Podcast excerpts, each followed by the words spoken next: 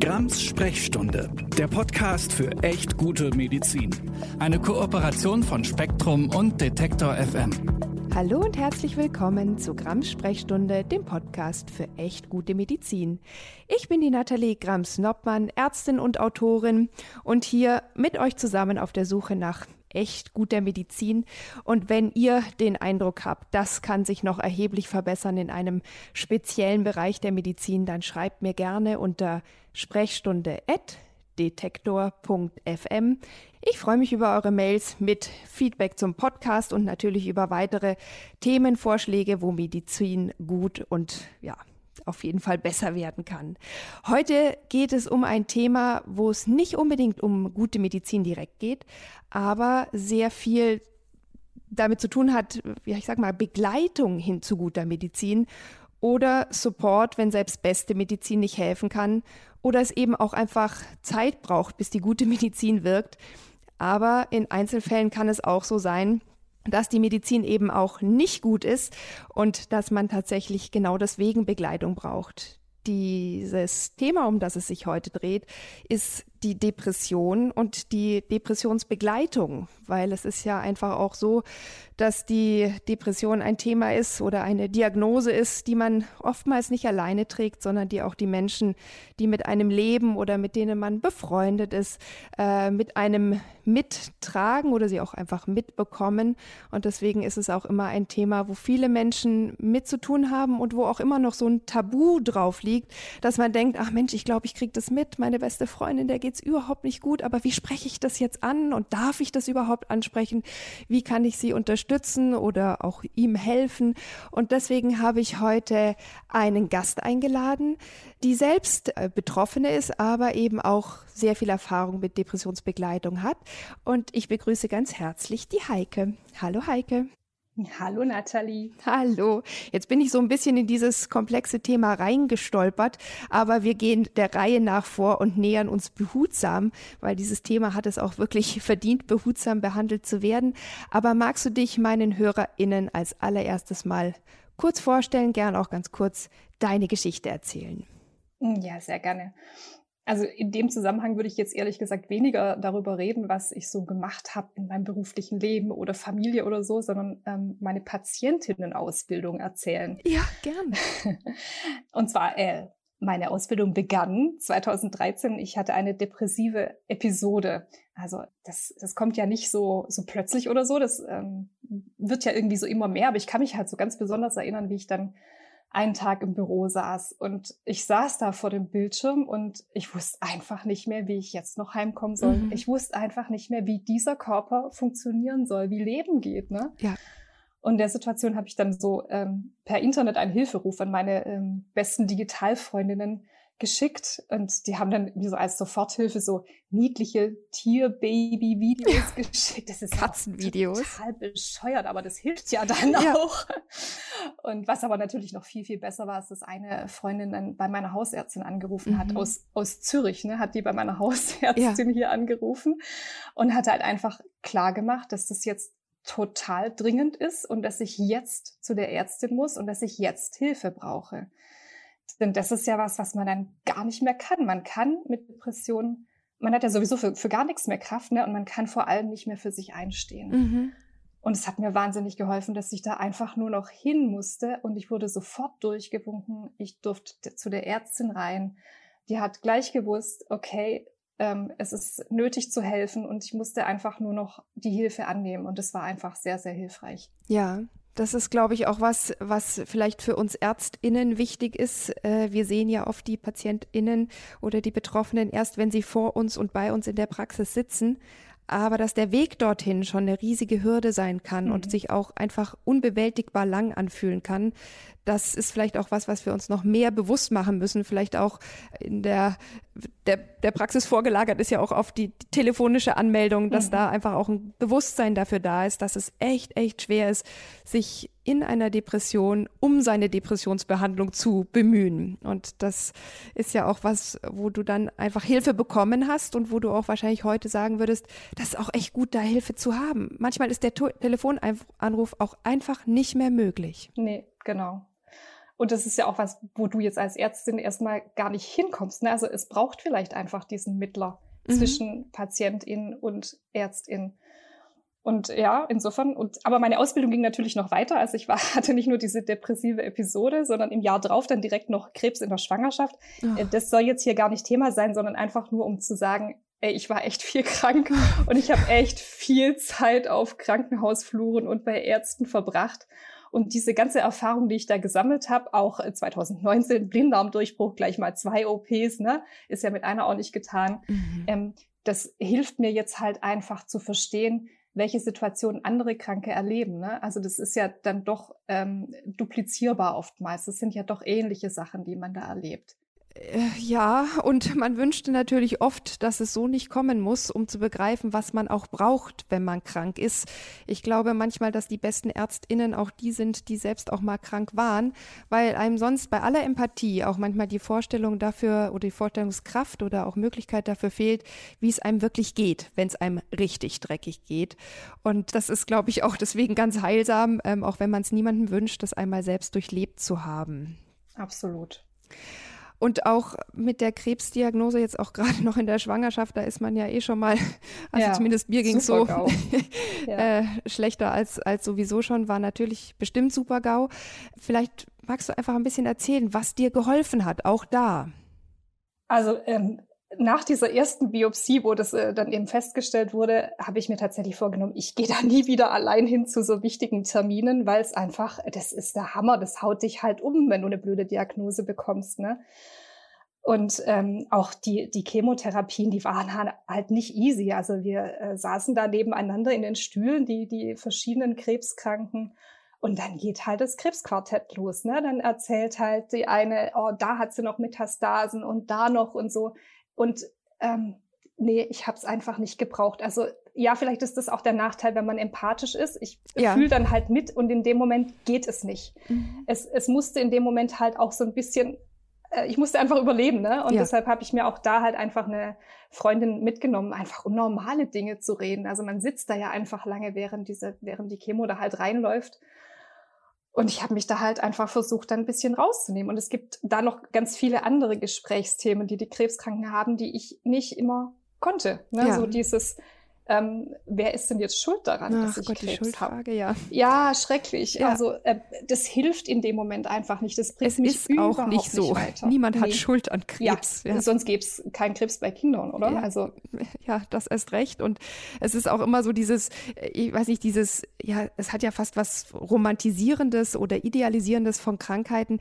Ähm, die erfüllen keinen Zweck. Also es ist auch nicht hilfreich, Krebs zu haben, um irgendwas im Leben zu erkennen. So ist es übrigens auch hm. bei einer Depression Depression. Viele sagen ja immer so, ja, aber dadurch habe ich ganz wichtige Dinge in meinem Leben erkannt. Ja, das kann man auch ohne Depression. Also niemand muss eine Depression haben, um im Leben weiterzukommen, in sehr großen Anführungsstrichen. Und insofern kann ich mir vorstellen, dass es gut ist, zu diesen äh, Gesprächen äh, jemanden oder zu diesen Behandlungen, Entschuldigung, jemanden mitzunehmen, der einen dann mit normalen Dingen sozusagen mhm. wieder auch ans Leben erinnert und ablenkt ja, von diesem, total. wie hast du es genannt, Krebsquartett, ja? Ja.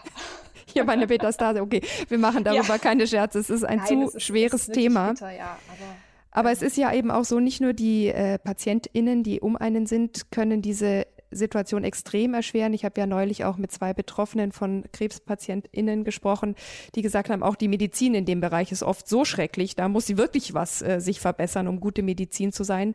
Nicht, weil die Chemotherapie an sich nicht wirksam wäre, sondern weil die Behandlung, die menschliche Behandlung so unter aller Sau oft ist. Und dann ist es auch gut, wenn man jemand an seiner Seite hat, der einen durch diese teilweise desaströsen Gespräche oder eben auch Nichtgespräche mit durchträgt. Ja, das ist ja ein bisschen wie bei Lehrern. Ne? Es ist auch nicht jeder Lehrer ein guter Pädagoge. Und wie, wie soll das anders sein? Dass es eben bei ErstInnen auch solche und solche gibt. Das ist ja ganz klar. Ja, das stimmt. Aber ich will immer noch mal daran appellieren, dass man Empathie lernen kann, zumindest ja, in gewisser also Weise. ich bin dafür. ich finde, es sollte nicht nur eine Numerus Clausus beim Medizinstudium geben, sondern tatsächlich auch einen Empathie-Qualifikationstest. Das würde, glaube ich, gerade in dem Bereich von Krebstherapie und der Therapie von psychischen Erkrankungen tatsächlich vielen Menschen viel Leid ersparen. Aber die Sache, die wir ja gemeinsam feststellen, ist, dass diese Begleitung ein ganz wichtiger Aspekt sein kann und, und viele vermissen den. Und äh, andererseits ist es so, wenn man der Begleitende ist, kann einen das ja auch manchmal wirklich an eigene Grenzen bringen und mitunter auch überfordern. Darüber wollen wir gleich mal noch sprechen. Lass uns erstmal noch auf den Teil kommen, warum die Begleitung bei schwerer Krankheit, insbesondere bei einer Depression, so wertvoll ist. Du hast es jetzt ja wirklich äh, selbst mehrfach erlebt. Was hat dir besonders geholfen? Nein, in erster Linie einfach, dass nochmal jemand da ist, der auch aufmerksam ist. Ne? Also ich bin ja in meiner Krankheit auch immer ein bisschen gefangen. Ich bin überfordert vielleicht. Ne? Ich, ich weiß, einmal saß ich in der Chemotherapie, war ein äh, neues Chemomedikament und ähm, ich habe Ausschlag bekommen. Ja, ich gucke doch nicht ständig auf meine Haut, aber mein Gegenüber hat es halt gesehen. Ne? Und ja, dann kam die Atemnot und da bahnte sich ein, ein allergischer Schock an. Also ähm, in der Situation war das einfach sehr, sehr hilfreich, dass da jemand war, der das gesehen hat und der dann die Schwester holen konnte ne, und sagen konnte, hier irgendwie, das stimmt was nicht. Und ja, natürlich hat abgesetzt und habe dann ein anderes Medikament bekommen, dann ähm, einige Wochen später. Aber das war einfach, ähm, also ich will mir einfach nicht ausmalen, was ohne diese Begleitperson passiert wäre. Und natürlich auch dieses nochmal zwei Ohren zu haben. Ne? In der Depression ist man ja oft so, ach, manche können nicht schlafen, ne? Also wie, wie gut kann ich denn aufpassen, was der Arzt oder die Ärztin sagt, wenn ich nicht geschlafen habe? Also das kann sich ja jeder ausmalen. Und dann halt nochmal jemand da zu haben, der auch zuhört, der vielleicht sogar mitschreibt und den ich hinterher fragen kann, äh, sag mal, was hat er jetzt nochmal gesagt? Mhm. Also da mhm. hatte ich natürlich unglaublich Glück, weil meine Begleitung mh, hm, sehr oft meine beste Freundin war, die Ärztin ist. Also das ist natürlich toll. Ne? Also das kann ich jetzt anderen nicht bieten, dieses ähm, Know-how, was sie hatte. Da bin ich oftmals dann nach dem Termin mit ihr raus und habe dann erstmal gefragt, du, was haben die denn jetzt da gerade gesagt? Ich habe es einfach nicht verstanden. Aber auch wenn ich jetzt diesen fachlichen Support vielleicht nicht bieten kann, dann bin ich eben doch eine zweite Person, die mit im Termin sitzt und die wenn man es nicht verstanden hat, dann nachfragen kann. Ne? Also als Patientin ist man ja nicht automatisch mündige Patientin. Das muss man ja auch erst lernen, dass man nicht den Halbgott in Weiß einfach nur alles, äh, alles abnickt, was der oder die sagt, Na klar. sondern dass man eben nachfragt und zwar so lange nachfragt, bis man es verstanden hat. Ja, und ich glaube, ein Aspekt, äh, der auch dafür spricht, jemanden mitzubringen, ist vielleicht gerade bei Männern, auch wenn das vielleicht ein Klischee sein mag, dass einfach nochmal jemand sagt, ja, so schlimm ist es wirklich, weil da auch oft noch so ein Leistungsgedanke ist, ich darf jetzt keine Schwäche zeigen, ich darf nicht sagen, wie schlimm es wirklich ist, dass einfach jemand sagt, guck mal, aber so ist es wirklich, wirklich. Und das kann entlastend sein, das nicht selbst formulieren zu müssen oder vielleicht auch, ja, vielleicht ein bisschen ermutigt zu werden, ähm, da auch wirklich die Details auszupacken und nicht zu sagen, passt schon, so schlimm ist es gar nicht. Genau, also mal, mal ruhig dra dramatisieren, das macht man ja selber dann auch eher weniger, aber mal sagen, ähm, die kann übrigens gerade nicht mehr oder der ist, also wir brauchen jetzt wirklich dringend Hilfe. Ne? Also das einfach auch mal auf die Spitze zu bringen. Äh, oder eben, also mir wurde dann mal von meiner Freundin gesagt, hier, du bist übrigens eine total schwer durchschaubare Patientin, weil ich eben ähm, ein hohes Level an Schmerz brauche, bevor ich irgendwie ähm, das nach außen zeige. Also ich kann mich einfach unglaublich gut zusammenreißen. Und natürlich äh, mag ich vor anderen nicht zusammenbrechen. Ne? Und es führt aber halt dazu, dass der Arzt der, oder die Ärztin, da kommen halt oft dann Leute mit dem Kopf unter, unterm Arm, die jammern nicht. Oder dann kommt einer, der hat nur einen Kratzer und der jammert halt sehr stark. Und wie soll der Arzt oder die Ärztin denn wissen, was jetzt, der, was jetzt Fakt ist? Und also das hat mir halt auch geholfen. Der Blick meiner Freundin auf mich Übrigens, so wirkst du auf die Ärztin, auf den Arzt. Ja, ja, ist ein ganz, ganz wichtiger Punkt, zumal man ja gerade in der Depression oft eine Schwierigkeit hat, sich selbst wahrzunehmen, sich selbst zu spüren und dann auch noch drüber zu reden, wie geht's mir gerade. Das ist ja auch das, da ist ja oft einfach auch so ein Block zwischen den Gefühlen und der Wahrnehmung und deswegen umso besser, wenn man jemanden bei sich haben kann, der oder die einen gut kennt. Und jetzt für mich als Ärztin ist es natürlich klar, versuche ich auch in der Zeit zu begleiten, aber naturgemäß naturgemäß ist meine Zeit äh, beschränkt. Äh, wenn ich jetzt alle zwei Wochen mal einen Termin für 15 Minuten habe, das kann natürlich keine anhaltende Begleitung ersetzen und soll es ja auch nicht. Und neben der medikamentösen Therapie, die wir als ÄrztInnen anbieten können, und da will ich vielleicht auch noch mal kurz einschieben, dass daran überhaupt kein Manko ist. Manchmal braucht es Medikamente. Punkt. Ich habe neulich ein sehr gutes Interview mit dem Thorsten Streter gelesen, der ja sozusagen Comedian ist, also haha, immer lustig, der gesagt, ich habe eine schwere Depression und jetzt hört euch mal auf, den Stress zu machen, dass man in der Zeit keine Medikamente nehmen darf und soll. Beim Bluthochdruck machen wir uns die Gedanken auch nicht. Das muss halt einfach manchmal sein. Punkt. Und daran ist nichts schlimm. Das ist quasi einfach auch also. immer noch mit so einem, auch so ein Tabu, so, da darf ja. man sich nicht helfen lassen und schon gar nicht mit Chemiebomben.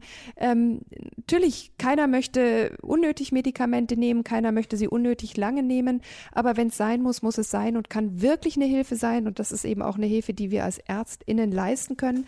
Aber davon mal abgesehen, was war sozusagen wichtig für dich auch außerhalb der ärztlichen Begleitung? Das nicht allein sein. Mhm das, ähm, jede Krankheit, glaube ich, macht im Moment der Diagnose einsam. Wenn man eben davor irgendwie, ne, ich bin Eltern, ich bin berufstätig, es gibt so viele Gruppen, in denen man sich bewegt und dann kriegst du die Diagnose und zack, bist du halt erstmal die Einzige, ja, die das hat, die damit jetzt umgehen muss. Und da hilft es halt, wenn ein anderer, eine andere sagt, du bist nicht allein, ich bin bei dir, ich sehe, wie es dir geht gerade. Auch dieses Verstanden werden, Verständnis erfahren. Ähm, es gibt so ein paar Sachen, die, die sind eben nur, nur bei Kranken so. Also ich erinnere mich an den Kontrollverlust. Das ist was, was ich auch in der Situation gar nie so auf, nicht so, also ich habe es gar nicht gesehen oder kapiert, dass das so ist, sondern erst im Nachhinein habe ich mir das mit meinem Mann so erzählen lassen. Es ist ja einfach, du kriegst diese Krankheitsdiagnose und alles, was du vorher geplant hast, was du jetzt vielleicht machen willst, beruflicher Aufstieg, ähm, eine, eine Reise, all das geht plötzlich nicht mehr. Da kommt die Krankheit und sagt, stopp, jetzt kümmerst du dich erstmal um deinen Körper. Und mit diesem Kontrollverlust, dieses ähm, Moment, äh, aber ich, ich will doch ansagen, was jetzt hier im Leben passiert, passiert halt, dass man, wenn man das Große nicht kontrollieren kann, dann, dann hängt man sich richtig an diese kleinen Details. Ne?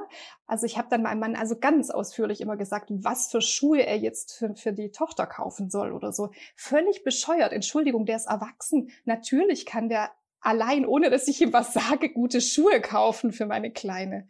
Und solche Dinge. Und wenn man das eben von außen sieht, dann denkt man sich, er ist jetzt bescheuert? Also warum hängt die sich jetzt an diesen Kleinigkeiten so auf? Die hat doch gerade was ganz anderes, was total Hartes in ihrem Leben.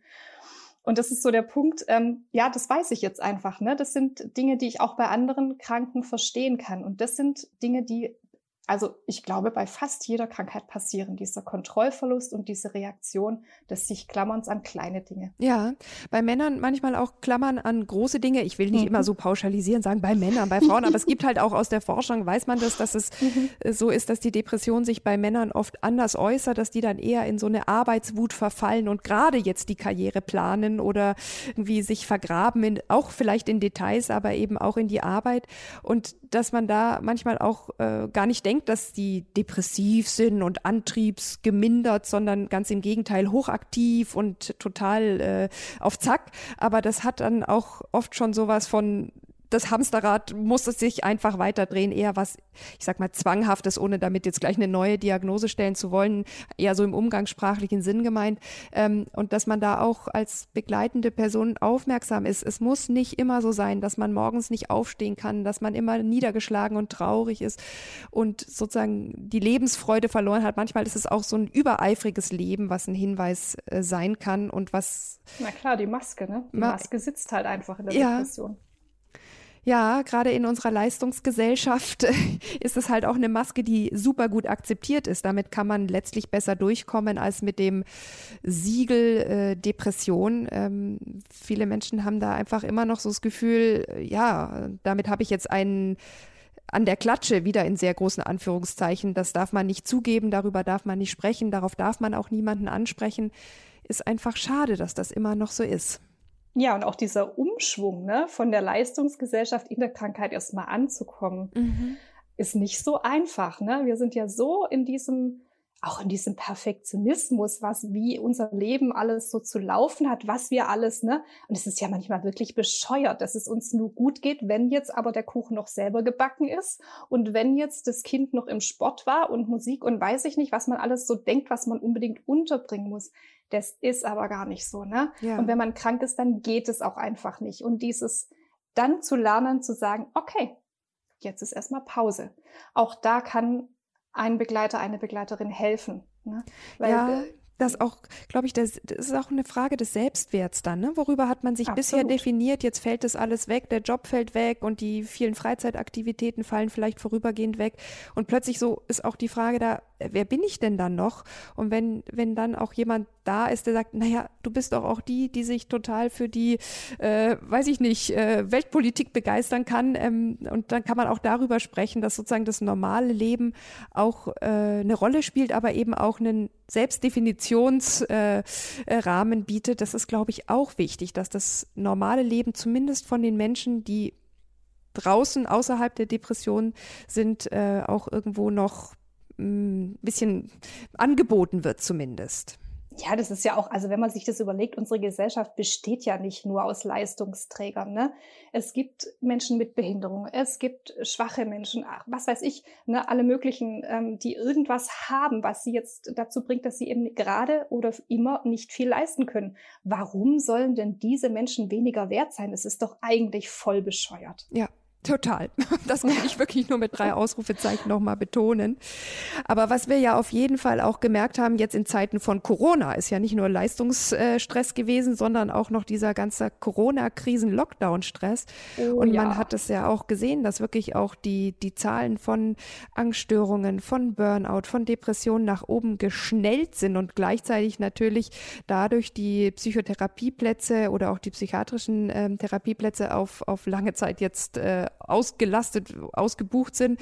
Ähm, und Corona hat ja im Moment da auch einfach einen Anteil dran. Ähm, vielleicht sprechen wir darüber noch kurz. Ja, also ähm, ging mir ganz genauso, wie du das jetzt beschreibst. Ähm, also wer, wer, unter uns Müttern oder Vätern, egal wer das, wer diese Sorgearbeit da übernommen hat, konnte das denn in der Corona-Phase? Ähm, ne? Wer konnte denn arbeiten, die Schulsituation irgendwie aufrechterhalten, am besten bei mehreren Kindern? Ähm, das komplette soziale Umfeld ersetzen, die Großeltern ersetzen, die Spielkameraden ersetzen. Das ist eine komplette Überforderung gewesen, monatelang. Also das ist ja auch nicht normal ich weiß auch ehrlich gesagt bis heute nicht, wie diese Idee zustande kam, dass das irgendjemand schaffen kann. Ne? Das frage ich mich auch. Im Nachhinein frage ich mich auch immer, wie wir es geschafft haben. Aber es ist mhm. eben auch so, viele haben es auch nicht geschafft. Und daran so ist, ist überhaupt nichts Schlimmes. Äh, das ist nicht schaffbar gewesen. Es war eigentlich eher Glück, wenn man es geschafft hat. Ja, Gerade genau. wenn man nicht nur für sich, sondern auch noch für andere sorgen musste. Ja, und so ging es mir, als dann die Kinder plötzlich wieder in die Schule durften nach den Pfingstferien. Mhm ich dachte eigentlich, okay, hat er, ich habe alles das irgendwie hingekriegt, ne? Aber dann habe ich gemerkt, oh puh, äh, okay, es geht nicht mehr. Hallo, großes Loch, ich schmeiß mich mal da rein. Ne? Also es ging wirklich gar nichts mehr. So wie so eine Erschöpfungsdepression. Ich, also bin nicht zum Arzt gegangen, deshalb Vorsicht mit Diagnosen, ne? Aber ja. so hat sich das angefühlt. Ja, Entlastungsdepression nennt man das manchmal auch, ja, dass es wirklich ja. erst kommt, wenn der Stress vorbei ist und nicht im genau, Stress. Genau, Vielleicht auch so ein Überlebensmechanismus, genau, aber mhm. gut ist es natürlich trotzdem nicht. Und vielen, genau. vielen, auch in meinem Bekanntenkreis äh, ging es so. Ja, also in meinem Umfeld auch, aber das erfährst du halt auch nur, wenn du drüber redest. Und ja. das habe ich dann gemacht. Ne? Also ich habe erstmal, ne, ich bin ja dann schon depressionserfahren gewesen. Das ist, hat ja auch Vorteile. Zum Beispiel den, dass du einfach weißt, okay, jetzt stopp, absolute schonungslose Selbstfürsorge. Es wird jetzt nichts mehr gemacht, was irgendwie anstrengend ist oder so. Ne? Mhm. Und darüber reden. Ja. Und weil ich das eben erzählt habe, wie es mir geht, ist dann halt ein paar Monate später eine Mutter auf mich zugekommen und hat gesagt, hier, wie hast denn du das eigentlich geschafft aus dem Loch raus? Mir geht's gerade echt mies, ja? Und die kann ich jetzt halt wiederum begleiten. Und so soll es eigentlich sein in der Gesellschaft, dass wir füreinander da sind und dass wir auch darüber reden. Also diese Tabuisierung, ehrlich, ich verstehe es nicht. Es ja. bringt keinen weiter. Nee, und es ist, glaube ich, auch wirklich zusätzlich zu all der Belastung, die man zu tragen hat, auch noch eine mehr. Und ich meine, wir beide haben uns auch kennengelernt über Twitter, äh, über die sozialen Medien, weil du ganz offen dort auch äh, darüber gesprochen hast, äh, was dir geholfen hat, aber auch wie du anderen helfen konntest.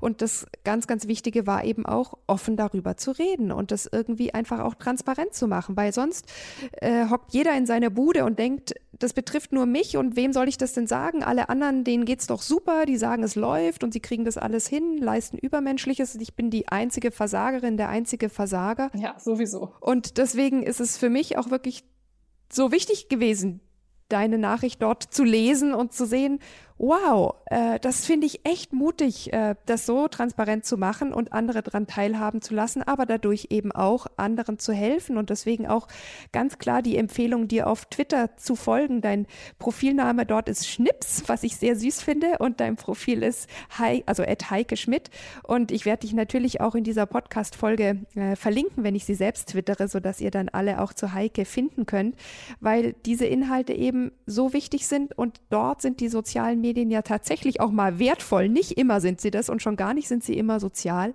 Aber für die Transparentmachung über psychische Erkrankungen und auch die Vernetzung unter psychisch Erkrankten ist es tatsächlich nicht schlecht, dass es sie gibt. Und die Idee war halt, also gerade bei diesem Tweet, über den wir uns da gefunden hatten, mhm. war halt einfach, dass ähm, diese Hilflosigkeit, mit der wir ja oft anderen Menschen in Not begegnen, dass ich die in dem Moment greifen konnte. Ich hatte einen Moment, wo ich wusste, okay, ähm, wenn jemand De mit Depression auf mich zukommt, was kann ich denn wirklich tun, um zu helfen? Ne? Also ich habe ja selber schon oft mich als hilflos erfahren, wenn jemand gesagt hat, mir geht's schlecht. Ja, was sagt man dann? Ja, ähm, blöd. Ne? Und äh, dann ehrlich gesagt fragt man vielleicht nochmal, aber wenn halt jeden Tag der sagt, mir geht's schlecht, dann bin ich einfach noch hilfloser. Und in dem Moment, wo eben diese Freundin mit, äh, mich da so angesprochen hatte, konnte ich einfach mich selber halt erfahren als jemand, der helfen kann. Also einfach indem ich halt sagen konnte, ich sehe, dass es dir schlecht geht. Das ist ja schon mal das allererste, was hilft. Ja. Das Anerkennen von Krankheit. Ja. Lass uns mal über diese Seite noch ein bisschen mehr sprechen, weil ich glaube, äh, nicht nur in Zeiten von Corona, äh, sondern dass es wirklich generell schwierig ist für, für Angehörige, für Familie, für Freundinnen oder auch nur für Bekannte, in diese Bresche zu springen und Menschen zu begleiten, denen es akut oder auch chronisch nicht gut geht. Ich habe das selbst auch natürlich als Ärztin erlebt, aber auch mit Freundinnen durchgemacht, die teils und in, bin da auch in Situationen geraten, die, obwohl ich Ärztin bin, mich wirklich äh, auch einfach überfordert haben. Und man will ja auf keinen Fall irgendwie so blöde Ratschläge geben wie, lach doch mal wieder, geh doch einfach mal ein bisschen mehr raus, Mensch, andere Leute haben auch Probleme oder irgendwelche anderen blöden Floskeln. Aber was ist denn das sozusagen, was man auch als Begleitender, als Begleitende anbieten kann, wohl wissend, dass man auch immer natürlich sehr gut für sich selbst sorgen muss, um das überhaupt gut anbieten zu können. Genau, also das absolut. Ähm, Wenn es mir selber nicht gut geht, kann ich anderen nicht helfen. Das ist, ähm, ich habe mal eine Frau, die äh, viele, viele Kinder hat sagen hören, wenn die Kinder alle mit Problemen auf sie zukommen, dann macht sie sich erstmal eine Tasse Tee. Ja, und genau das ist es. Also ich muss stabil sein, sonst kann ich nicht helfen. Und das ist auch in Ordnung, wenn es mir nicht stabil geht, nicht zu helfen. Ja, weil das, das, das wird nichts. Ja.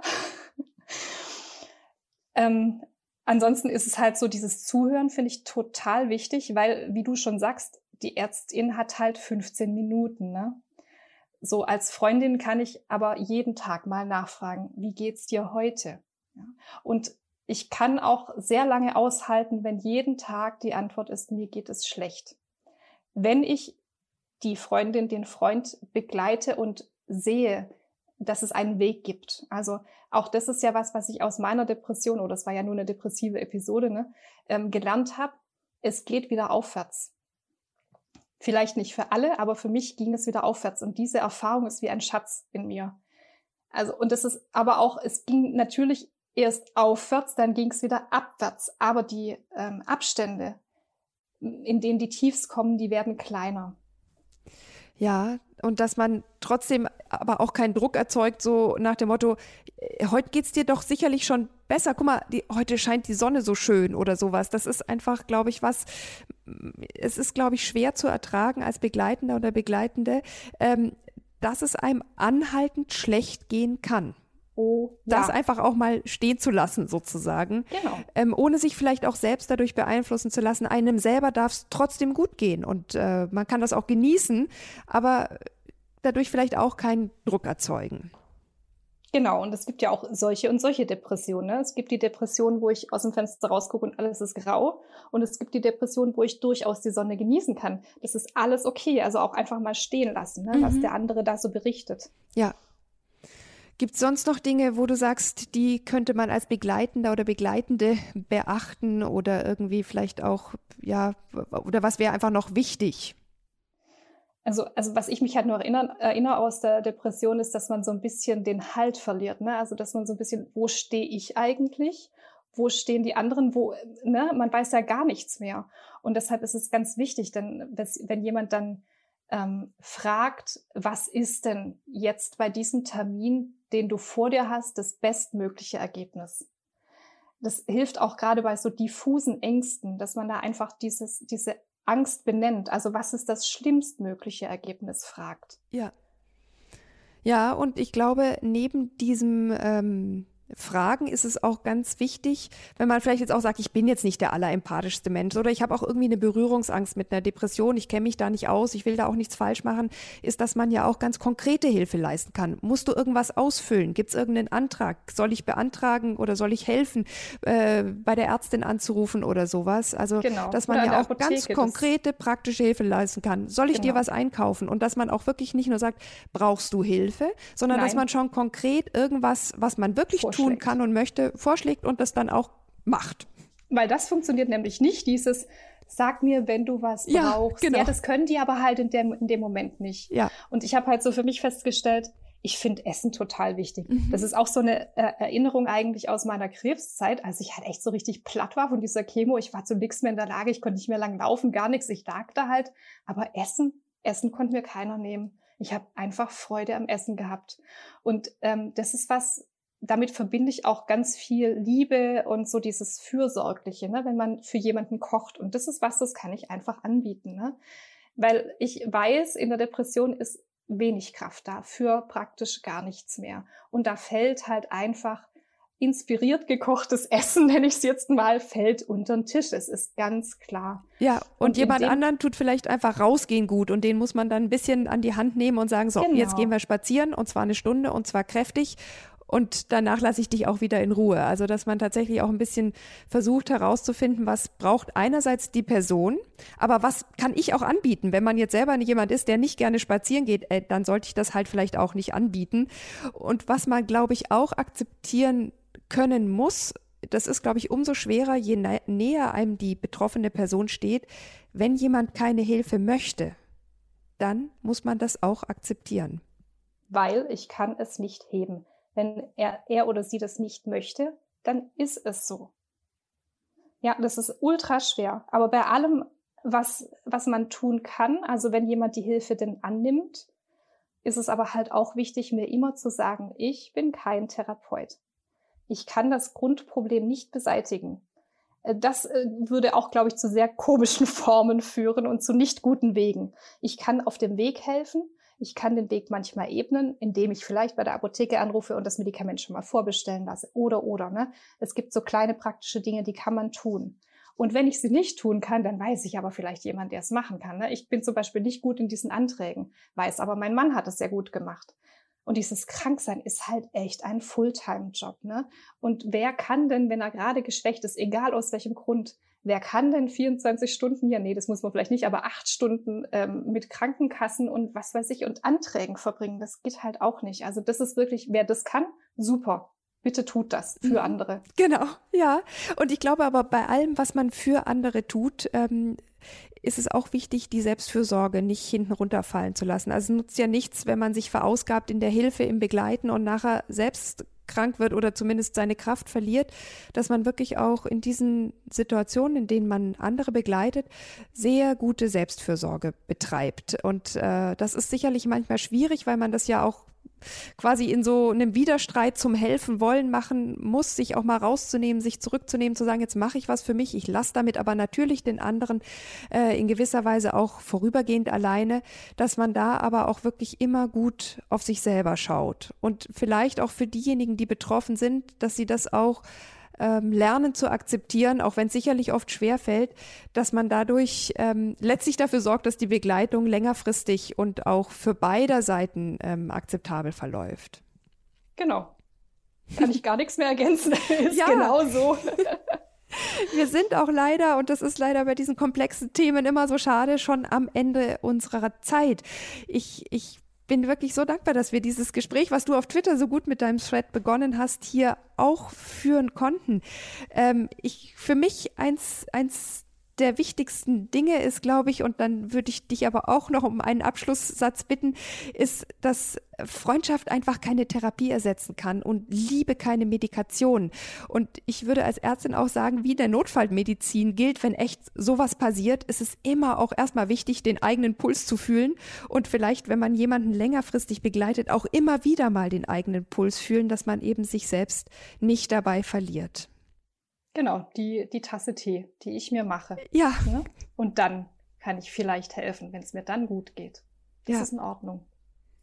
Sehr gut. Liebe Heike, ich danke dir für dieses Gespräch. Ich hoffe, dass es für viele Menschen, die das hören, hilfreich ist, egal ob sie jetzt auf der betroffenen Seite sind oder auf der helfenden Seite. Ich glaube, es ist ganz wichtig für alle, äh, die in dieser Situation sind oder eben mit sind, dass man Hilfe annehmen darf, dass man sich wirklich trauen darf, darüber zu sprechen, um Hilfe zu bitten und Hilfe, die einem angeboten wird, auch annehmen darf. Und dass wir alle miteinander dieses Tabu, das immer noch auf psychischen Erkrankungen Erkrankungen liegt, durchbrechen, um äh, sozusagen auch außerhalb der Medizin gute Medizin äh, zu, zu leisten oder zumindest Gutes zu tun, ohne dabei selbst unter die Räder zu kommen. Und in diesem Sinne würde ich mich freuen, wenn ihr auch diese Folge, obwohl das Thema natürlich irgendwo auch schwer ist, teilt, wenn ihr es vielleicht auch mit Betroffenen teilt oder mit Menschen, von denen ihr glaubt, dass sie vielleicht durch diese Folge und das, was wir versucht haben, darin an Wissen oder ja auch an Erfahrung zu vermitteln, dass das für jemand hilfreich sein kann. Und wenn ihr äh, dann noch möchtet, könnt ihr natürlich sehr gerne diesen Podcast abonnieren. Und ich freue mich auf euch in zwei Wochen bei der nächsten Folge von Gramm Sprechstunde, dem Podcast für echt gute Medizin. Tschüss, liebe Heike. Ciao, Nathalie. Grams Sprechstunde, der Podcast für echt gute Medizin. Eine Kooperation von Spektrum und Detektor FM.